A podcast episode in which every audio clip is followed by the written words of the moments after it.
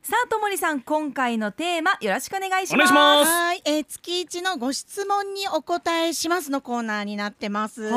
ーいもうえー早速いくつかいただいてるので、もうサクサク進めさせていただきます。お願いしますはい、えっとラジオネームずんだもちさんなはんいですずんが、だもちさんはい。11年前に東日本大震災で被災し、父と新築の自宅を高台に再建しました。はい当時、まあ、母、父、私、弟の家族構成でしたが、まあ、6年前に弟さんは結婚して、まあ、向こう入りして、まあ、自宅を出ました。うんで母は4年前に、まあ、あの亡くなってしまって、まあ、お父様が、まあ、透析はすることになってしまったんですが、まあ、私も結婚していたのでアパートから妻と一緒に再建した実家に戻り生活をしていました、うんまあ、まだおあのお父さんも透析しながら元気ではあるんですけれども、うん自宅を引き継ぐために遺書など遺遺言書などの遺言書などを残すなどしなくてはならないことはありますかはいはいということなんですが、ううんうんこれですねあのまずお父様のご意向が、まあ、どうなのかっていうところにもよるんですけれども、はいまあ、あのお父様の面倒をこのあのずんだもちさんが、うんあの主に見ていて、まあ、ご自宅もそのまま引き継ぐという形で家族もそれで納得しているのであれば、まあ、遺言書にその旨を書き記してあの置くことっていうのは非常に重要になります。うんなぜかというと弟さんも、まああのー婿入りされたということなんですがあの相続人には変わりませんので、はいあの相続する権利はあるんですね。うんうんでやっぱりあのいろいろ言ってはみたものの実際相続が起こった時にいや自分ももらう権利があるよねってやっぱり言われてしまうとそこでちょっとまた揉めてしまうっていう可能性があるので、うんまあ、それを防ぐためにも、まあ、念のためという形で遺言書でお父さんに書いてもらうもしくはですねもう今お父様ももちろんお元気でいらっしゃるとは思うんですけれども、あのー事前に生前贈与してしまうっていう方法も一つあります。おーはいほうほうであのただですね贈与の場合って贈与税がかかるじゃないですかあ。そっかそうただまあ贈与税がかからない贈与の方法っていうのもいくつかありますので、うんうんその辺ちょっと税理士さんとあの確認相談しながらあの生前贈与してしまえば遺言書等なくてもそのままずんだもちさんが引き継ぐということが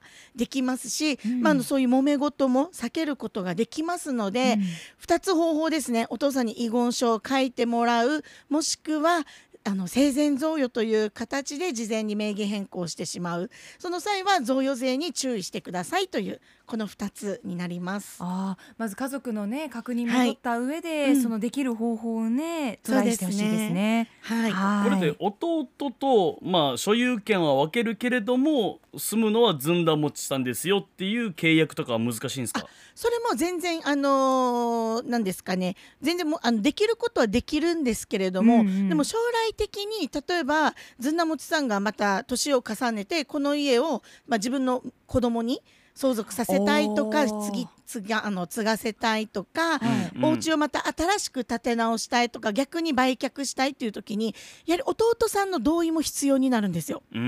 んでやはりそこら辺の合意形成っていうのが非常に難しかったり確かに、うん弟さんも例えばまた子供ができて、まあ、亡くなってってなるとどんどんこの名義の人が増えるじゃないですか確かに相続相続で。うんそうなるとやっぱりあのせっかく活用しやすい不動産があっても合意形成が難しくて何もできないっていう状況にうんなってしまうので、不動産の場合は基本的には単独名義を大前提としてお勧めしてます。まあ、子供の代で揉めてほしくないですしねそうなんですよまあ確かにじゃあもう現気金はじゃあ弟さんに渡してとそか、うまであすねそういうう分んけわか方りやですくね、うんうんそういったがいい形んであのうまく財産分与ができたらいいかなと思います。なるほどはい、はいありがとうございますはーい。じゃあ次ですね。はいえー滋賀の恵子さん。はいはいはい。ありがとうございます。6年前に父が亡くなった時に相続放棄の書類にハンコをしてと言われてごちゃごちゃするのも嫌でハンコを押しました。うんで全て独身の兄に相続されました。うん母、兄、息子、私の4人で住んでいる家はそこそこの立地ですが築43年なのであちこちガタが来てます。うんゆくゆくは処分して分けようって兄は言ってますが口約束です何かしておかないといけないことはありますありますかということなんですけれけども、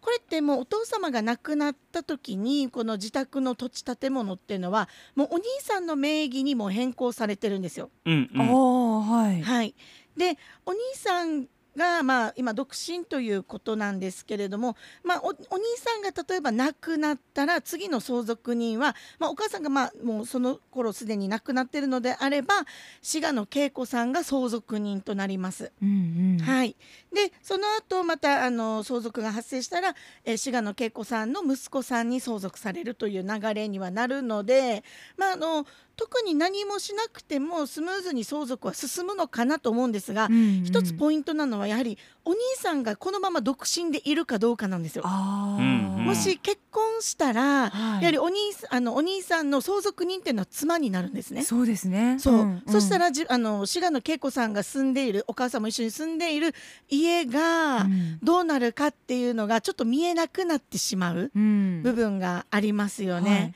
なのでそこら辺ちょっとまああのどういう感じで今、まあ、考えてるとか確認しつつただこれじゃあ事前にもう何かあったら壊して処分したらまあ費用全部分けようねっていうのはなかなかあのなんですかね書面で、うん、これがあるから法的に有効なんだよっていうものはなかなかないんですよ。ああそうなんだ。そうまあ合意書レベルでは作れると思うんですけれどもじゃあこそれ、んそうそれが法的に有効なのかっていうのは非常に微妙な部分、へえ。そうだから独身のお兄さんの一存でうん全てが決まってしまうという今状態なんですよね、うんううん。んうんなのでまあ変な話ですけど結婚しなければそのまま相続で、まあ、滋賀の恵子さんの方に、まあ、財産が渡るというふうになるんですけれども結婚した場合は事情が変わってしまいますので、うんそこら辺でちょっとまたタイミング見て考えてもいいかなとは思います。はそあっかなるほどね、はいまあ話し合いできればいいことだとは思うんですけれども、うんそそうれながまんた難しいですもんねねえあれちょっと結婚相談所のチラシがあるなみたいな、う ん目に入ってくるなみたいなセクシー置かれてるなとかね。 なるほど、ね。気になってしょうがないみたいなそねうなんですよだからね、お兄さんがね結婚するのはまあ嬉しいことじゃないですか、そうですねんんただやっぱりそこら辺の財産の問題がちょっと複雑化してしまうのかなっていうところが、ね、出てくるので注意するとしたらその辺ですかね。合意書作ってもその法的にはそうですねあんまり根拠がないとみなされてしまそううと。なはんですよ。あ、そうですうんか。でもう所有者はお兄さんですからね。なるほどへね。えはいなんか結構所有権ってすごい権利なんですね。そうなんです、ねうんなので誰が名義にするかってとりあえずこれやっとこうねって言って遺産分割協議書にポンポンって反抗しちゃうと後でこんなはずじゃなかったってことになってしまうのでう、んもう本当にあの遺産分割協議書をしっかり確認して納得した上で署名捺印うんこれがもう基本です、確かにね大事ですね。こはいの次の次のねパターンも考えてからうん夏にしないといけないですね。そうんうなんですようんそうですね。はいはい、ありがとうございます。はいありがとうございますじゃあ次ですねはい、すごいどんどん来てるえーっ。とペンネームあラジオネームなしですが、えー質問お願いします宅地建物まあ宅建の免許取りたいのですがど素人の自分でも勉強すると取れますかご指南願いますということで、うんはい、えっ、とですね、私は24ぐらいの時にチャレンジし始めて、はいま。あその時仕事しながらだったんですけど、塾に通いながら3回目の受験で実はやっと合格したといあう。難しいですへね。あの私本当に漢字もちょっと読めないぐらい何も知らない状態で受験してしまったので。へえでも特殊なね、この字そうな面んでですすよからね、また専門用語となると。そうで、うんそれでまあなんとかって感じだったんですけれども、まあ、あのどれぐらい勉強が必要かってなるともう本当人それぞれなんですよ。うんうんある意味4子択一なので、うんあのペン転がしてコロコロコロで受かる人もいるんですよ。あ本当 にいや本当にいるんですよ。あーええかなりの強運。やっぱりそれは本当そうそう強運なのでえしっかり勉強は必要だと思います。まあ最低でも1年はしっかり勉強してもらいたいなと思いますこれ。仕事しながらってのはともりさんは不動産やりながら、いや私その時あの県庁の臨時やってたのであ。そうなんです仕事へね。え全く関係ない部署でで仕事終わってから勉強するっていう感じでやってへえ。ました。へあじゃあ本当にもうゼロの状態からでそもうですそうです頑張ればいけるっていそううでチすねャンスはあるってことですね。へ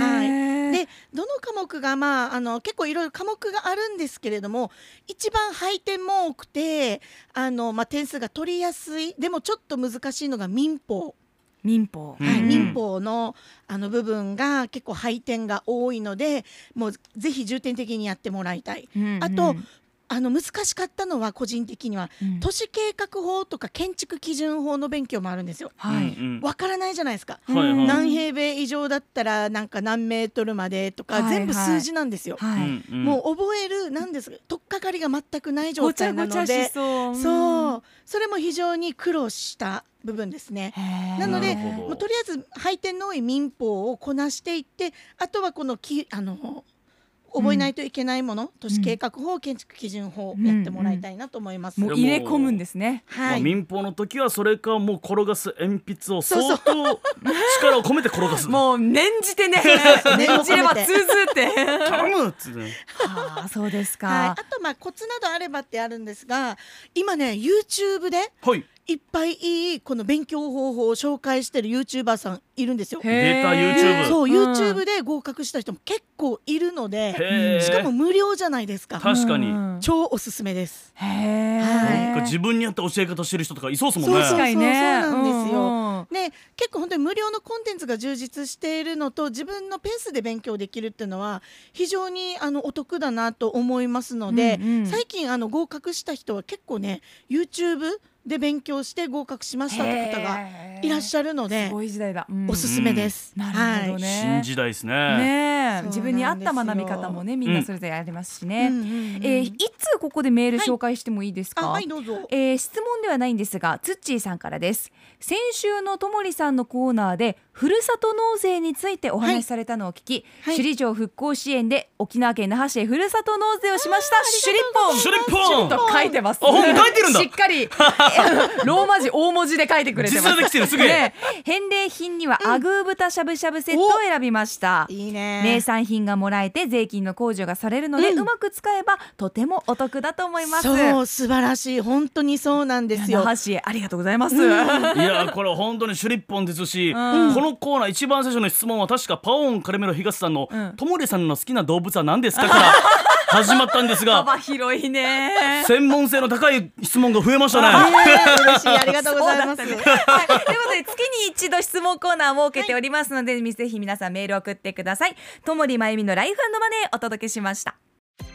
アップのポッドキャスト最後までお聞きいただきありがとうございました生放送は平日朝7時から FM921 AM738